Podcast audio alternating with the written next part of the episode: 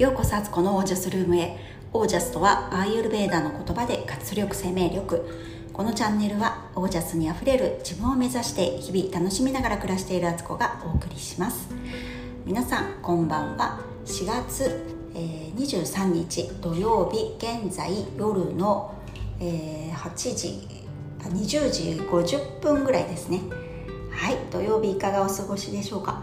今日は暑かったですね。あのどうなんですかね。皆さんのお住まいの地方はどうだったかなと思うんですけど関東地方はもう本当に夏かなっていう感じでしたね。半袖で全然日中は OK なぐらい。お店によってはクーラー入ってるみたいなね。本当にあの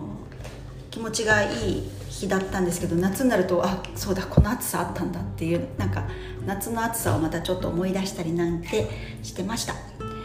えー、今日のご報告です、えー、家計簿ラジオとしてはなんかそんなラジオじゃないですけど 家計簿ラジオじゃないですけど家計簿は、えー、今日はですね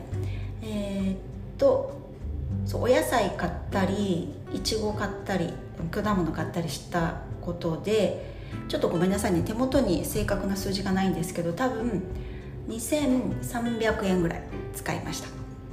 まあでも以上っていう感じです。えー、それから今日のファスティングのご報告です。えー、っとですね。あでもそっか。その話は後半の話につながるので、えっと、その前の前情報というかえっとですね。今日そう3時に起きたんです。今日も3時にねあのスマホのアラームで目が覚めたんですけれども起きて、えっと、呼吸法と瞑想まではしたんですね。でだけどその後なんかやっぱ体がね眠くてちょっと横にそれもね床にダイレクトダイレクト横になるみたいなねあの直直にねこうひっくり返って大の字になったらもうそこから意識がなくなり多分3時瞑想とかが終わって4時ぐらいだったのかな。多分4時5時。多分1時間半ぐらいその姿勢で寝ていたっていうね。それに意味ないじゃんみたいなね。だったらスコンとちゃんとベッドで5時とかぐらいまで寝といて動き出せばいいのにね。なんか欲張っちゃってっていうかどうしてもやっぱね3時起きをちょっと復活させたくて私の中では。頑張ったんですけどこの原因はですね前の日にあってやっぱりこうね9時に9時ぐらいにお布団に入って9時半にはもうぐっすり寝てる状態を作らないと3時に起きるのは結構しんどい。であとまあ慣れもあるんですけどそれまあ繰り返していくとだんだんそのサイクルに慣れていくんですけどまだ慣れてないっていうのもある。でも本当1分でも早く布団に入るのが得策なんだっていうのを今日の朝ね思い知りまして、えー、今日の夜はねだから今ですね絶対に9時におふあの布団に入るんだって一人で騒いで自分の中だけですけどね。でいたんですけど今ね8時50分ええー、みたいな。このあと洗濯を干し洗い物をしなきゃいけないのでまあ9時半ですね。無理せず、まあ、9時半に布団に入ったら多分ね今日結構疲れたんで1分で寝る自信はあるので眠りに入れる自信があるので、えー、うん、それでいいや。っていう感じですね。とりあえず、まあ、週末だしね。9時半までには床に着くぞ。っていうふうに思っているところです。早寝早起きってやっぱりね整えなきゃダメなんですよね。体のことも環境も。でやっぱり前の日にどんだけ早く寝てるかが結局朝起きた時に一応目覚ましで起きることはできるんですけど強制的に体を起こすのか体が自然と目覚めて何のストレスもなく朝早く起きて本当の朝活っていうのができるかっていうここの差がありますね。なのでそれを思い知っているところであります。朝活ってだから簡単にはいかないんですよ。朝早く起きればいいだけの問題じゃないっていうね。あの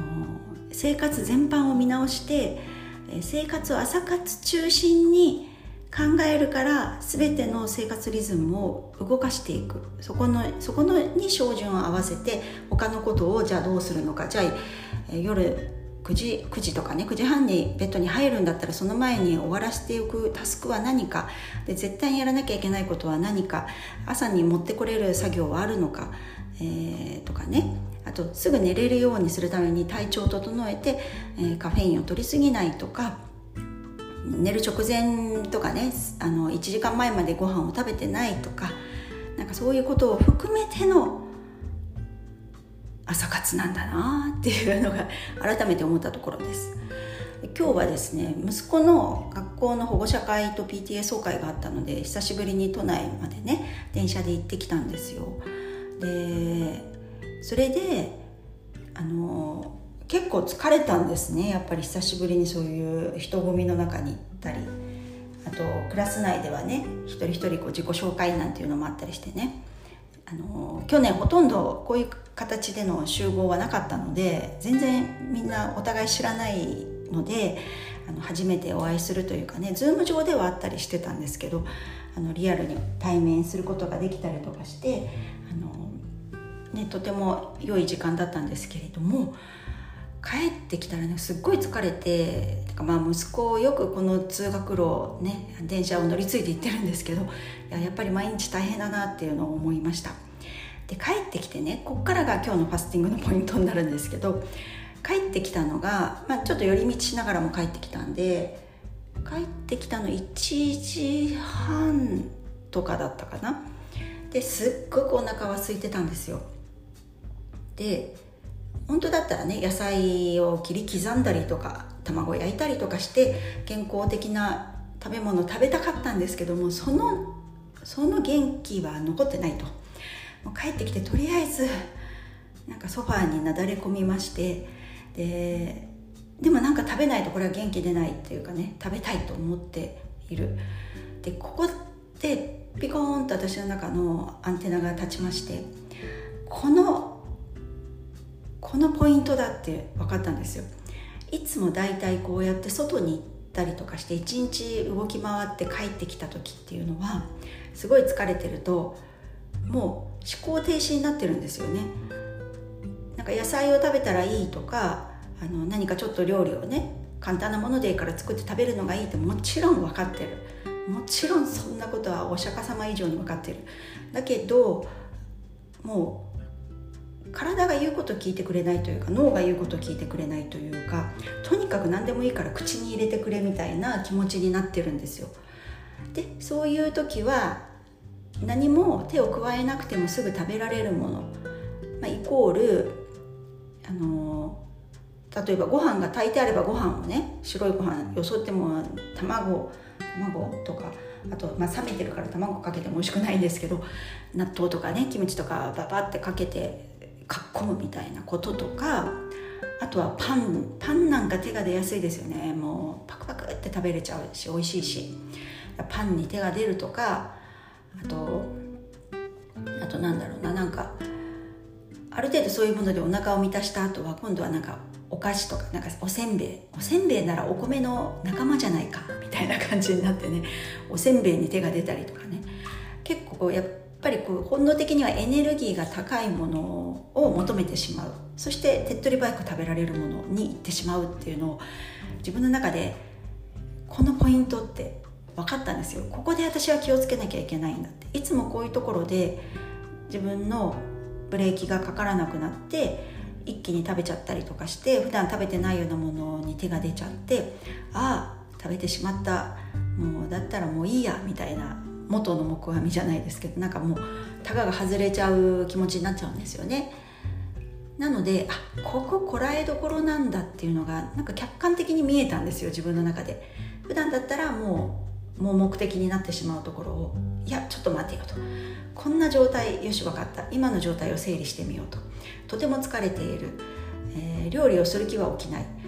だけどお腹がめちゃくちゃ空いている。何かを食べさせてくれと。胃袋は言っている。じゃあどうしたらいいのかっていうので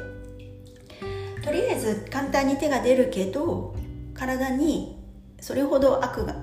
悪影響ないものっていうものを食べようと。それでまず落ち着かせようと思ったんですね。で私は今日、え、お豆腐とお豆腐の上にキムチを乗っけて納豆も食べたかな？納豆も食べたかな？それでまずとりあえず食べましたと。でその後ナッツですね。ナッツ類を食べましたと。でうんとそれからどうしたんだっけ？それからあぬか漬けがあったのでぬか漬けも食べましたと。これはね切ってあって保存容器に入ってたんであこれラッキーと思いましたね。じゃないとぬか漬けっていつもぬかの中入っちゃってるのでそれをね取り出して洗ってね切って食べるっていうのは結構な手間になるのでもうそれすらしたくなかったんですよ。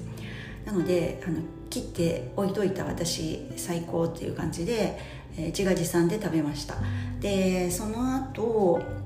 うんとあ海苔海苔とオリーブオイルですね。私のあの定番おやつなんですけどこれをとりあえず食事代わりにもなるからとりあえず食べようと。でその辺りを食べたところでだいぶ落ち着いてきたんですよ。あよかったと。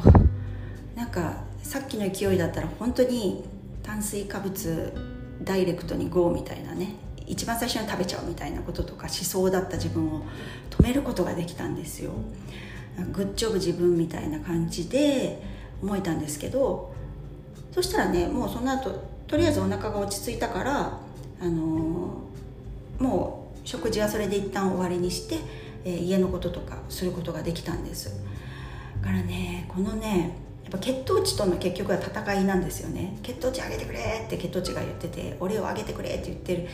それって抗いようがない結構なあのエネルギーを持ってるんですよね。だからそうなった時によし分かったと。それをダメともしなくてよし上げてあげるからちょっと待ってね。これでどうだいみたいな感じでいきなり血糖値をねあのロケットスタートさせる食品を食べるんじゃなくてあのゆっくりあの飛び箱の一段一段こう積み重ねるような感じのね食べ物にしていってあげると最初はねこんなんじゃ足んないよなんでこんなやばい食べ物みたいな感じで言ってくるのをいやいやあの次これありますからとかこれゆっくりあの噛んで食べてみましょうかみたいな感じとかはねあのこうなんだ恐る恐るじゃないですけどあのだましだましこう食べていくと気づいた時にはあ飛び箱10段まで上がったからまあいっかみたいな気持ちになってるっていうね。本当なんか改めて自分の取扱説明書が分かったというかあの本当体と心の取扱説明書ですね。それを自分の中であのこういう成功体験があると次にも判例として生かされるわけなのでこういうことを積み重ねていけばいいんだなっていうのをあの改めてすごく思いました。普段からね健康的なもの野菜ですとかあの食べ方とかねそういうことを気をつけていても本当によく分かってるのにあの何かのこれはだからホルモンホルモンの勢いっていうのがバッて出た時に自分を止められなくなるっていうそれはね理性では止められないんですよね。もう本能で動くから。その時にちょっとした自分の中の賢さを使うというか蓄積しておいたストックの自分のあのこうしたらこういう時はこうしたらいいんだっていうね取説を取り出してきてあのここにこう書いてありますやんみたいな感じでね 自分に言いながらあそうそうそうとりあえず豆腐食べてみようかとかとりあえず飲み物でねあのお腹をちょっと落ち着かせてみようかとかなんかそういう自分のいろんな手段っていうのを持っておくっていうのがとても大事だなと思いました。あの本当にね自分のこと知ってるようで知らないし年を重ねていったり環境が変わることで前はこれで OK だったんだけどなんでこれうまくいかないんだろうとかそういうことで起きてくるのでそしたらそのたんびたんびにあの検証してでじゃあどうしたらいいんだろうっていうのをね考察していくというで実践していくっていうもうこの繰り返しですよね。地道な。だなと思いました今日。なのであの今日は無事ねあの血糖値スパイクにねあのはまることなく自分を堂々堂々となだめ抑えることができましたので本当に良かったなと思ってます。あの1週間前の今日からねちょうどファスティングやってたわけですよ。たかだか1週間前にね本当始めたばっかりな自分がいたのにここでまたね食欲のコントロールできないくなっちゃうのはもったいないしあの本本当に自分を知るための旅なんだなっていうのをねとても感じた日でした。これって他でも言えることであのこの食事とかだけじゃなくって普段の自分の例えば、うん、考え方の癖だったりとかあと人間関係だったりとか自分のなんかこう直したいなと思ってるようなこととかも何かしら何も考えてないとか今まで通りのやり方でいくとホルモンとかに自分を乗っ取られるというかねある意味ね。じゃなくてなんかこうで同じことの繰り返しをしてまた自己嫌悪でまた次なんか頑張るぞみたいな感じになってで変に目標高く掲げちゃったりとか。するようになるのでじゃなくてその起こった時に一呼吸入れるっていうそして全体像をちょっと引いてみてみるみたいなねあのみんなの言い分聞いてみるっていう ことをするとすごくなんかあ違うなってすあの今更ながらね 今更ですけど本当思いました。これはいろんな側面で応用していきたいなと、えー、つくづく思ったわけです、ね、皆さんも自分の取扱説明書って意識して書き記していますか？なんかねそういうのを貯めていくのが人生だなと思っています。はい。ということで今日はこの辺でですね。はい。えー、皆さんの暮らしは自ら光り輝いてオージャスにあふれたものです。オージャス自分の取説自分で書き込むポイントを見つけてみよう。なんかそれはね瞑想すると瞑想の習慣がつくとなんかできるような気がします。以上です。じゃあねオージャス